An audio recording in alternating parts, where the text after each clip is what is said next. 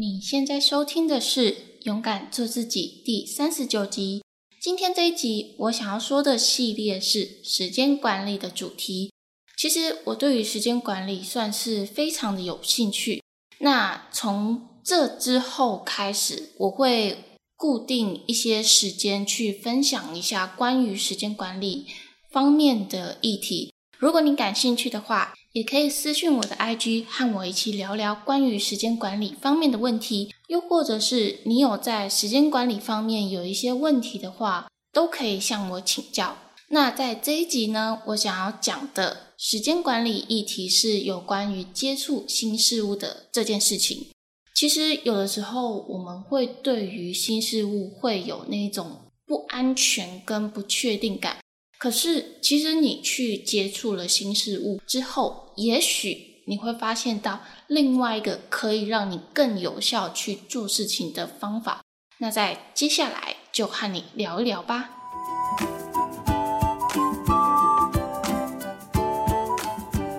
Hello，已经好久没有来录音了。那也是因为在前阵子的时候，我自己的私人事情还有很多没有处理。虽然说现在也有很多私人的事情是一直都还没有完全的处理完，要真正处理完可能要一个多月以后吧。大概是在九月中之后，才有比较多时间可以专注在创作或者是。做自己想要做的事情，所以在这个过程中，我就非常的意识到时间管理的重要性。其实，在今年开始，我的创作的主题就比较想要专注在时间管理的议题上，因为我觉得在时间管理上面是很多人都必须要去学习的，包含我也是。而且，我自认为我自己在。时间管理跟效率上，在过去来说是真的是算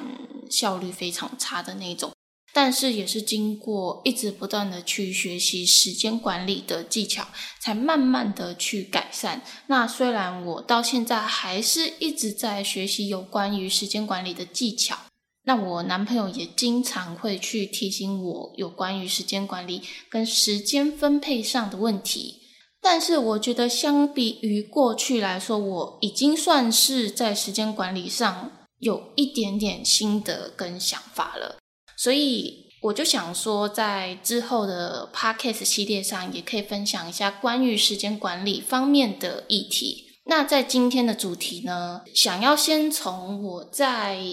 前阵子有看到的一个景象去。和你们聊一下有关于去接触到新事物的这件事情与时间管理方面的关联。那在后面呢，我觉得如果你是很害怕去接触新事物的话，我认为有三个技巧是你可以去掌握，而且可以去让自己比较有勇气的尝试看看新的事物跟新的方法。那在前阵子的时候，就是。我跟我男朋友就晚上的时候到家乐福去买东西。那我记得那个时候大概已经是九点多，快十点的时候，算是接近要打烊关店的时候吧。那我们又有东西就必须要去买，那我们就是想说，哎，快速去拿好我们想要买的东西啊，然后赶快去结账。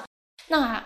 很多人应该都知道，要接近打烊的时候，其实人是非常的多。包含是我记得前阵子我在寄货的时候，自己在经营电商寄货的时候，有去邮局，就是也接近快五点的时候，那个时候的人也是非常的多，也要排很久的队。对，所以说在家乐福的收银要接近打烊的时候，那个时候就是超多人要去排队结账的。我记得那时候算下来应该有三十几个人以上，那收银台是全开，就是每一台都有人排队的情况下，你就能够想象哦，你如果要在排队结账的时候，你应该至少要等个。十五分钟以上才能够轮到你吧。不过其实啊，家乐福它除了传统我们一般常见的收银台之外，我记得好像是在三年前左右就已经开始有推广自助收银站的这个部分。那这个自助收银站的部分，也就是说，你所有商品都是可以在自助站那里进行刷条码，然后付款的。所以回到当天的情况，我其实看到使用自助收银站的人是非常的少，差不多是不到十人左右的吧。而且自助收银站的呃台数还比传统收银站的台数。好像是差不多，还是说多一点？就是有六台，那旁边其实也有一到两位服务员在指导这些消费者如何去使用这个自助收银站。那那个时候，因为我们觉得要再排到那个传统收银站，要排那么久才结账，我觉得有一点浪费时间。所以我们也是想说，那就使用看看从来没有使用过的自助收银站。不过很意外的是，大概排了两到三分钟就换我们去使用。那使用的时候，因为服务员在教别的消费者使用，所以我们就想说，哎，我们就自己去摸索看看。那操作的过程其实主要就是刷商品的条码。还有选付款的方式去付款，那我们那时候是选信用卡付款，我不确定有没有现金，应该是有现金付款的，而且意外的是，这整个付款的流程也花不到两分钟就完成了。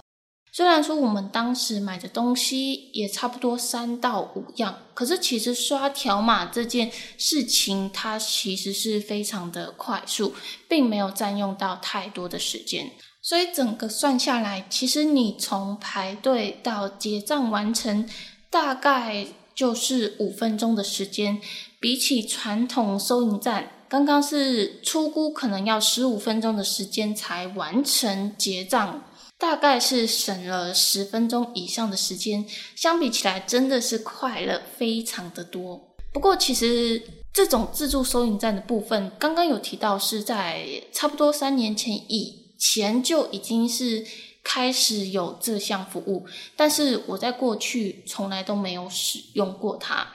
以前只是觉得好奇，是想说，哎，这个自助收银站能够自己结账，还蛮特别的。但是又觉得好像使用起来特别的麻烦，但事实证明那一天的情况下，自助收银台其实没有我想象中的这么困难，而且是非常简单又快速。所以我觉得，如果在人很多的情况下，其实选择自助收银台会是一个最佳的选择。我现在想一想，如果我从以前就已经知道要去使用自助收银台的话。或许我已经可以省下蛮多的时间，或者是好几天的时间吧。那其实，在这个过程中啊，我去思考为什么我迟了三年多的时间才开始去接触这一个新的服务方式呢？其实，我觉得有的时候这种新的东西拖了很久才去尝试它，主要的原因。我认为是来自于对未来的那种不确定性。其实不确定性算是心理学中的一个知识吧。比如说，今天你有机会买一张一百元的乐透彩，那有五成的几率你是会中奖获得两百元。那另外五成呢，你是会什么都没有得到，甚至是连一百元。也没有办法获得。那请问你会愿意买这一百元的乐透彩吗？其实，在这个调查中，蛮有趣的是，基本上很多人会认为这张乐透彩价值根本就不到一百元，所以愿意买的人是非常的少。相似的议题跟相似的问题，其实有很多种。我想或多或少你应该都有听过类似的问题才对，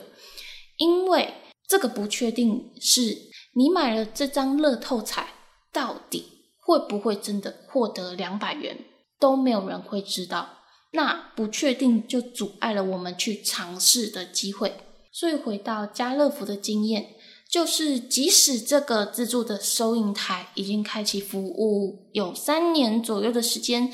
但是我还是没有去使用，就是因为我不确定我会不会去操作，我不确定它是不是比我想象中的还要迅速的结账付款完成。所以就是因为这样子的不确定，所以在我的心中就会对于去使用自助收银站跟自助收银台这个产生有一些抗拒感。我想应该大部分的人和我有一样的心态，所以大家都会比较倾向于在传统收银站前面去结账。其实啊，这种不确定性。在商人的眼中，他们是非常的聪明，他们会利用一般消费者的认知，为什么会让消费者会不愿意去接触这个新的事物呢？其实就是因为在消费者心中会认为这个新事物因为不确定，让他们觉得这个东西的诶价值感它好像没有这么高，所以呢，这些商家就非常的聪明，他就会。用一种免费的陷阱，这种比较有效的行销方式来消除这些不确定感，就是要先让你试用，而且是免费试用。那免费的东西谁会不爱用呢？想当然，免费的东西当然是要用看看呐，对吧？就算是自己真的没有那么需要，也会去使用看看，因为不用白不用啊。那这样子的一个很好的例子，就是像我们现在经常都在使用的 Google 信箱账号，它其实是有分成免费版跟付费版。那我是免费版跟付费版都有使用过。那免费版的话，它就是一般我们注册一个 Google 的信箱账号，你就能够享有经营 YouTube 啊、储存相片、储存资料夹。编辑 Office 软体跟线上讨论的一些功能，这一些都是只要你是免费的使用就可以了，基本上并不会有人去拒绝这样子的服务。那付费版的话，它会多了一些功能，比如说呃线上的讨论的功能会更加的齐全，然后储存的空间也会变得非常的大。而且信箱的账号也会可以自己去做任意更改跟刻字化，所以在消费者他们就会掉入这种免费的现金里，因为在使用的过程中啊，有很多的日常生活的东西或者是工作上的东西，你都会放到 Google 里面，那就会渐渐的去习惯跟爱上 Google。的这些服务，然后就会产生一种很深很深的依赖感。那当你把所有的东西都放到 Google 账户里的话，你会渐渐的发现，哎，好像那个账户的储存空间开始不够用。然后你有很多很重要的东西啊，想要上传上去，那这个时候 Google 就会再给你一个方案，就是会告诉你说。哎，他们有提供这个付费的服务哦，可以让你去扩充你的储存空间，而且有更多更好用的功能。那这个时候，如果真的是对 Google 重度的依赖者跟爱好者的话，那就会按下付费购买键。那我觉得这个 Google 的案例啊，其实还蛮火，而且是蛮真的。但是如果 Google 在一开始的时候就没有打算要让你免费去使用看看的话，我想现在其实 Google 就不会成为世界大部分的人都必备的工具。那所以这个 Google 的例子是站在商家的角度去说的，就是他们要如何去消除这种不确定感。那如果是针对我们来说，其实，如果我们能够消除这个不确定感的话，对于我们时间管理跟时间利用率上面会是一个非常好的。那接下来我想要提供给你三个技巧，是让你能够勇敢的去接触一些新的事物。第一个技巧呢，就是请先不要有先入为主的观念，因为我们在一开始的时候，对于新的东西是产生排斥感跟抗拒感。在我们的潜意识中，会认为这件事情它的价值并没有那么高，而且并不值得我们去做跟去接触，而且我们会非常的就是极度的去放大这个可能所造成不好的后果跟一些失败的结果。那这样子的恐惧感就会让我们。意识到说这件事情是最好是不要去接触会比较好，所以我认为，当我们在尝试一些新的东西的时候，如果说这件事情的结果它并没有非常严重的危害到我们，甚至是它对我们的人身安全是无害的，那就不要先带有任何的主观意识，你就单纯的去做尝试就好。也许最多就是失去一点点钱财跟时间，但是这些东西都是在可以承受的范围内，那就是一个值得去尝试的事情。不过这边我想要和你说一个比较需要注意的地方，就是赌博的这件事情。赌博这件事情本身就是一件不好的事情。虽然说，哎，赌成功你可能会获得比较多的钱，